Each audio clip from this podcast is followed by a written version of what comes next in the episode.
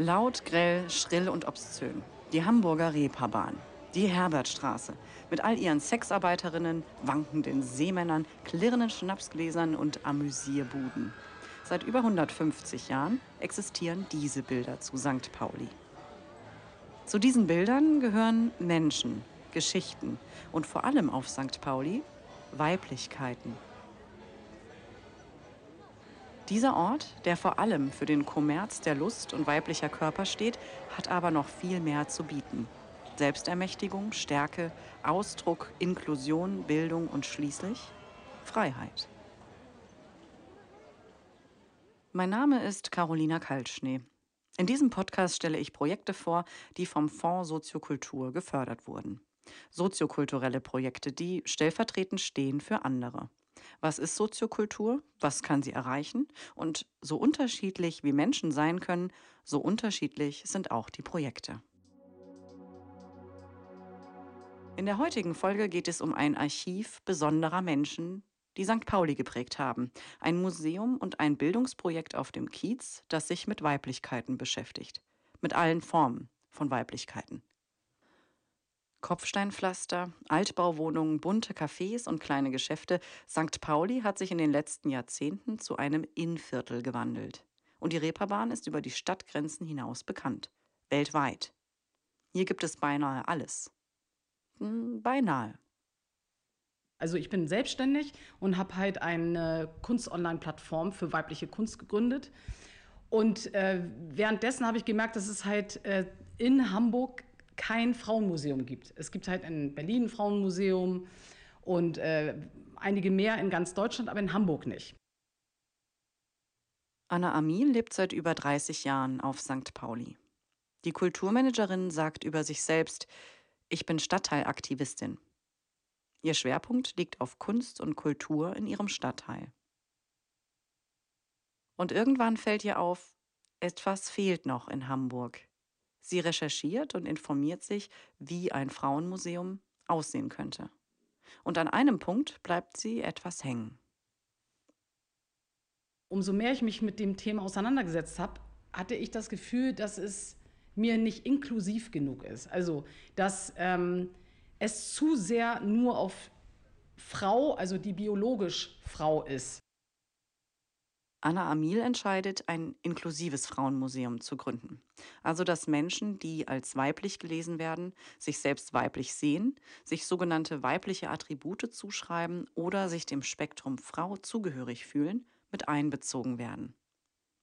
Damit sie selbst ihre Kunst ausstellen können, aber auch, um diesen Frauen Raum zu geben.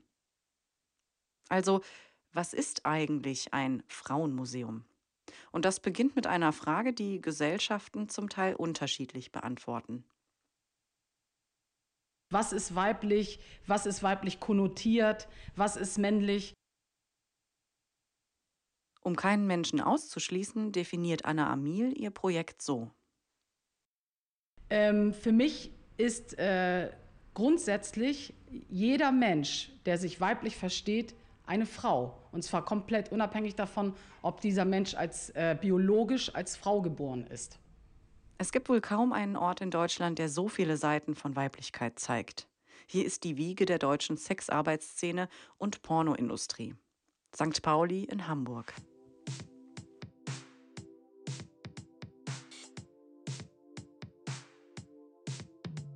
Hier ist auch die Geschäftsstelle des Vereins Kabinetts der schönen Künste e.V.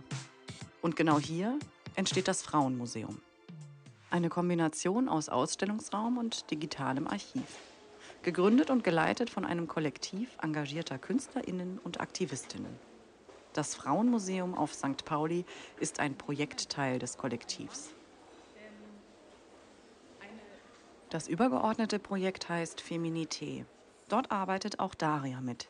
Sie ist Autorin und Moderatorin und hauptsächlich in Magdeburg tätig und wird, so sagt sie, immer wieder nach St. Pauli gespült. Dadurch, dass auch alle Beteiligten aus unterschiedlichen Bereichen kommen, entsteht ein dynamisches und umfassenderes Projekt.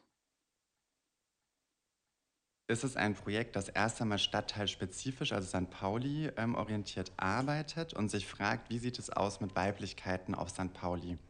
Und wir haben verschiedene Zugänge zu dieser Frage. Einmal über die Kunst, eben die Anna schon erwähnt hat. Wie sieht es aus mit Künstlerinnen, die sich weiblich verstehen? Und wie sieht es aus mit der Thematisierung von Weiblichkeit in Kunst, die auf St. Pauli entsteht? Also Räume für Kunst, die von Menschen geschaffen ist, die sich weiblich verstehen. Und nicht um männlich gelesene Menschen auszuschließen, sondern um Künstlerinnen zu stärken, die in der Kunst- und Kulturszene immer noch stark unterrepräsentiert sind. Aber es gibt auch noch einen historisch-dokumentarischen Aspekt. Um Menschen nicht zu vergessen und hervorzuheben, die wichtig sind oder waren für St. Pauli und seine Entwicklung.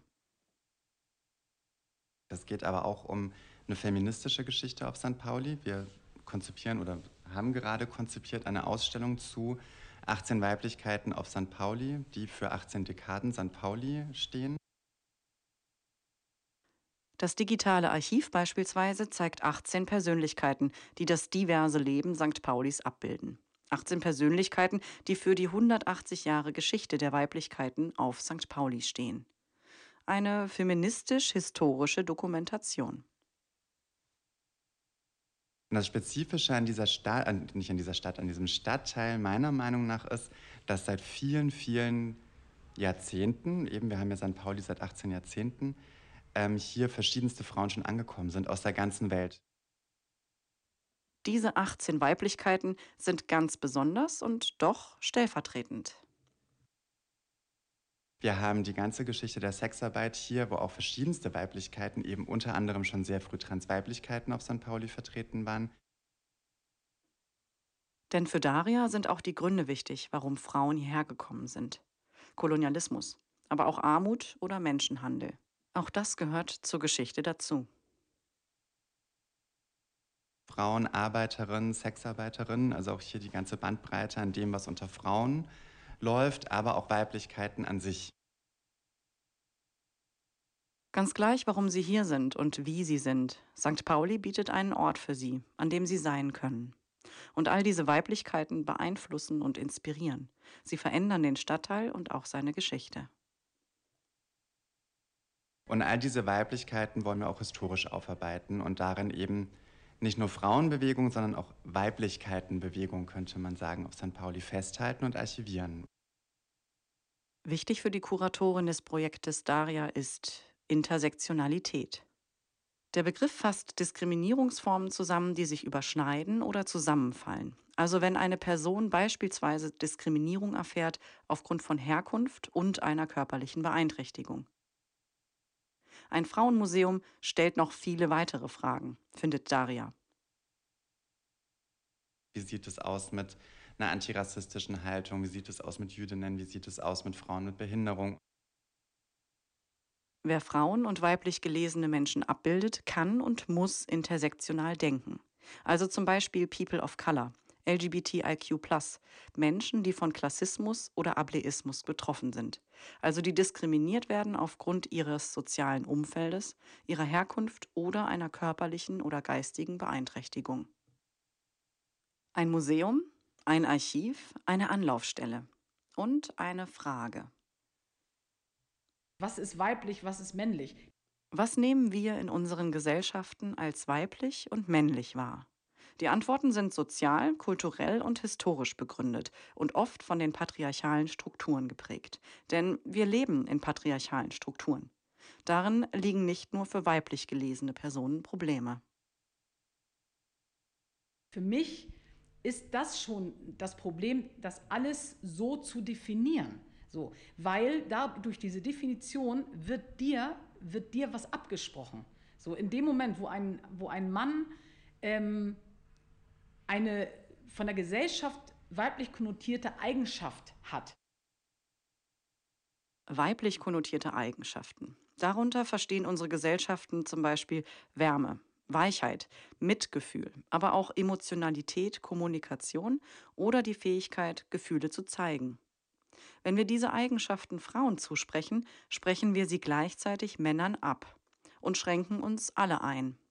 Die Frage nach weiblich, männlich und Geschlechterrollen, sie ist nicht leicht zu beantworten. Oder vielleicht gerade doch? Also warum Hamburg? Warum St. Pauli? Gäbe es in Deutschland nicht Orte, für die es wichtiger wäre, ein diverses Angebot zu bekommen? Und hat Hamburg St. Pauli nicht schon genug davon? Ist es einfach auf St. Pauli? Ja, es ist super einfach, weil es, glaube ich, einer der, der, der buntesten äh, Stadtteile Deutschlands ist. Und gleichzeitig ist es der schwierigste Stadtteil äh, Deutschlands, denn ähm, nirgendwo sonst ist äh, Weiblichkeit so kommerzialisiert worden, so sehr in patriarchale Systeme missbraucht und ausgenutzt worden. Insofern ist es einfach auch wichtig, es hier zu tun. St. Pauli als Ort mit besonderer Geschichte, besonderem Flair und einer besonderen Funktion. Das Schöne ist, dass wir hier ein Think Tank gerade mit kreieren, wo wir hier vordenken können, sodass alle anderen davon profitieren können. Die Diene van der Platen-Flothbrug ist Drag Queen und Aktivistin. Und sie lebt und arbeitet seit über 25 Jahren auf St. Pauli. Hier organisiert sie regelmäßig im Rahmen des Kabinetts der schönen Künste Veranstaltungen. Und sie geht in Schulen. Sie wird eingeladen, vor Klassen zu sprechen. Manchmal geht es nur um Formulierungen oder Wörter. Was bedeutet LGBT? Was ist trans? Was ist Drag? Und manchmal hilft es ja auch, zu diesen Wörtern eine Person vor sich zu haben, die einen Aspekt davon lebt, die nahbar ist, die erklärt, ohne zu verurteilen von Dingen erzählt, die sie selbst kennt oder erfahren hat. Die Diene sieht mit den Projekten rund um Feminité einen Effekt auch für Orte außerhalb St. Paulis. Ich glaube, das ist auch unser Prinzip hier, zu sagen, okay, wir fangen hier an mit unserem Think Tank, denken vor, laden auch Menschen ein, die eben nicht in, diesen Geme äh, in, in dieser tollen Situation leben, sondern in Gemeinden, wo es schwierig ist, mit uns zu denken und hier auch ihre Weiblichkeit und ihre Diversität zu feiern, um das dann wieder nach außen zu tragen und weiterzutragen. Nach außen weitertragen. Weibliche Vorbilder spielen eine wichtige Rolle in der Entwicklung von Gesellschaften. Bisher sind sie noch nicht so stark vertreten. Im Sport, der Politik, als Wissenschaftlerinnen oder Interviewpartnerinnen in Artikeln oder Fernsehbeiträgen. Weibliche Vorbilder vermitteln aber Chancen und Möglichkeiten.